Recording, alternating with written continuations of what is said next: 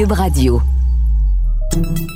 Salut, c'est Charles Dran avec l'équipe dans 5 minutes. On s'intéresse aux sciences, à l'histoire et à l'actualité.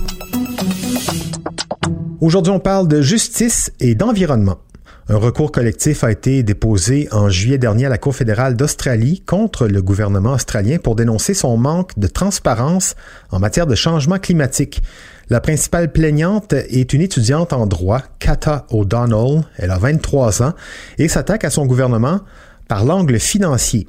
Le libellé de la plainte affirme que l'économie et la réputation de l'Australie sont fortement impactées par la réponse apportée, ou plutôt le manque de réponse apportée de la part du gouvernement australien face au changement climatique, et que le gouvernement n'a pas été transparent face aux investisseurs qui achètent des bons du Trésor australien. C'est ce qui s'appelle prendre le taureau par les cornes. Véronique Morin nous résume cette affaire. Kata O'Donnell, une jeune Australienne étudiante en droit, a grandi avec la peur du feu et des incendies. Son cauchemar s'est malheureusement avéré en 2019, alors que 20% de son pays partait en fumée. This morning, a mass evacuation underway as thousands flee their homes, escaping an apocalyptic sight in Australia. Enfin, il se souvient des morceaux d'écorce d'arbres brûlés projetés dans l'air par la force des incendies de forêt. Cette année, elle craignait que les feux qui balayaient l'Australie, alimentés par un climat de plus en plus sec et chaud, ne détruisent sa maison située non loin de Melbourne.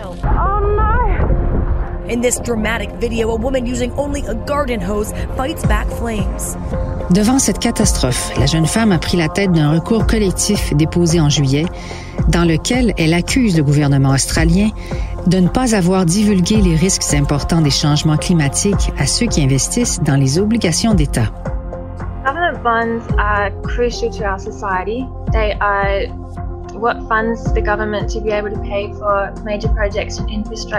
Selon l'acte d'accusation, le gouvernement et le Trésor australien ont manqué à leur devoir en ne divulguant pas les risques du réchauffement climatique et leurs conséquences matérielles pour les investisseurs. C'est la première fois qu'un gouvernement, une nation souveraine, est directement interpellé dans une affaire de changement climatique. Kata O'Donnell n'est pas seule dans cette bataille. Elle se joint à une vague de jeunes militants pour le climat qui sont montés sur la scène mondiale ces dernières années, dont Greta Thunberg est certainement la plus connue. Doit-on rappeler que la jeune Suédoise a suscité un mouvement de protestation mondiale? Elle a témoigné devant le Congrès américain et le Parlement européen. Elle a réprimandé les dirigeants mondiaux dans un discours enflammé aux Nations Unies. Et elle s'est rendue au Forum de Davos pour déclarer Notre maison est en feu. People are suffering. People are dying. Décidément, le feu est malheureusement plus qu'une analogie. Il est littéralement une menace dans plusieurs régions du monde, dont la Californie et le continent de Kathleen O'Donnell. L'originalité du litige qu'elle a déposé, mis à part le fait qu'il mette directement en cause un gouvernement, et qu'il repose sur des arguments financiers.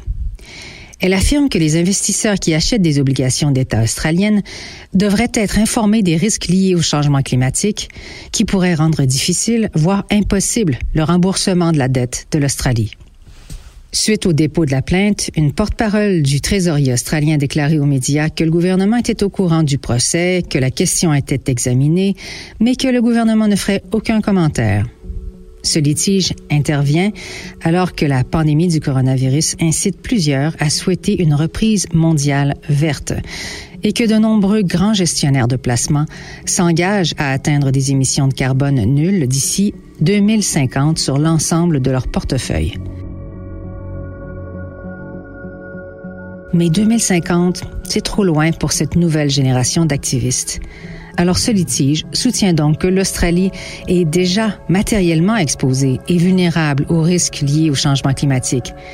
Par conséquent, le recours argumente ces risques sont importants pour la décision d'un investisseur des obligations d'État australiennes négociées en bourse et un investisseur a le droit d'être informé de ces risques. I think that it's really important that the government is telling the truth when it's issuing bonds that climate change is going to have a severe impact on our society and on the Australian economy. O'Donnell demande une déclaration selon laquelle le gouvernement a manqué à son obligation de divulgation. Elle demande également une injonction interdisant la promotion des obligations de l'État jusqu'à ce qu'il se conforme.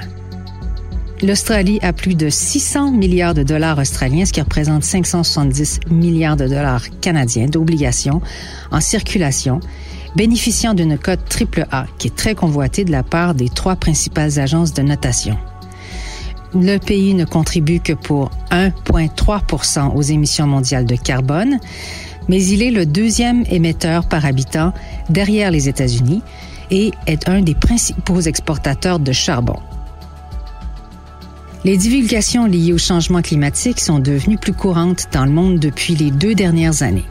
Les parties prenantes s'attendent à une meilleure divulgation et à une transparence sur les risques climatiques.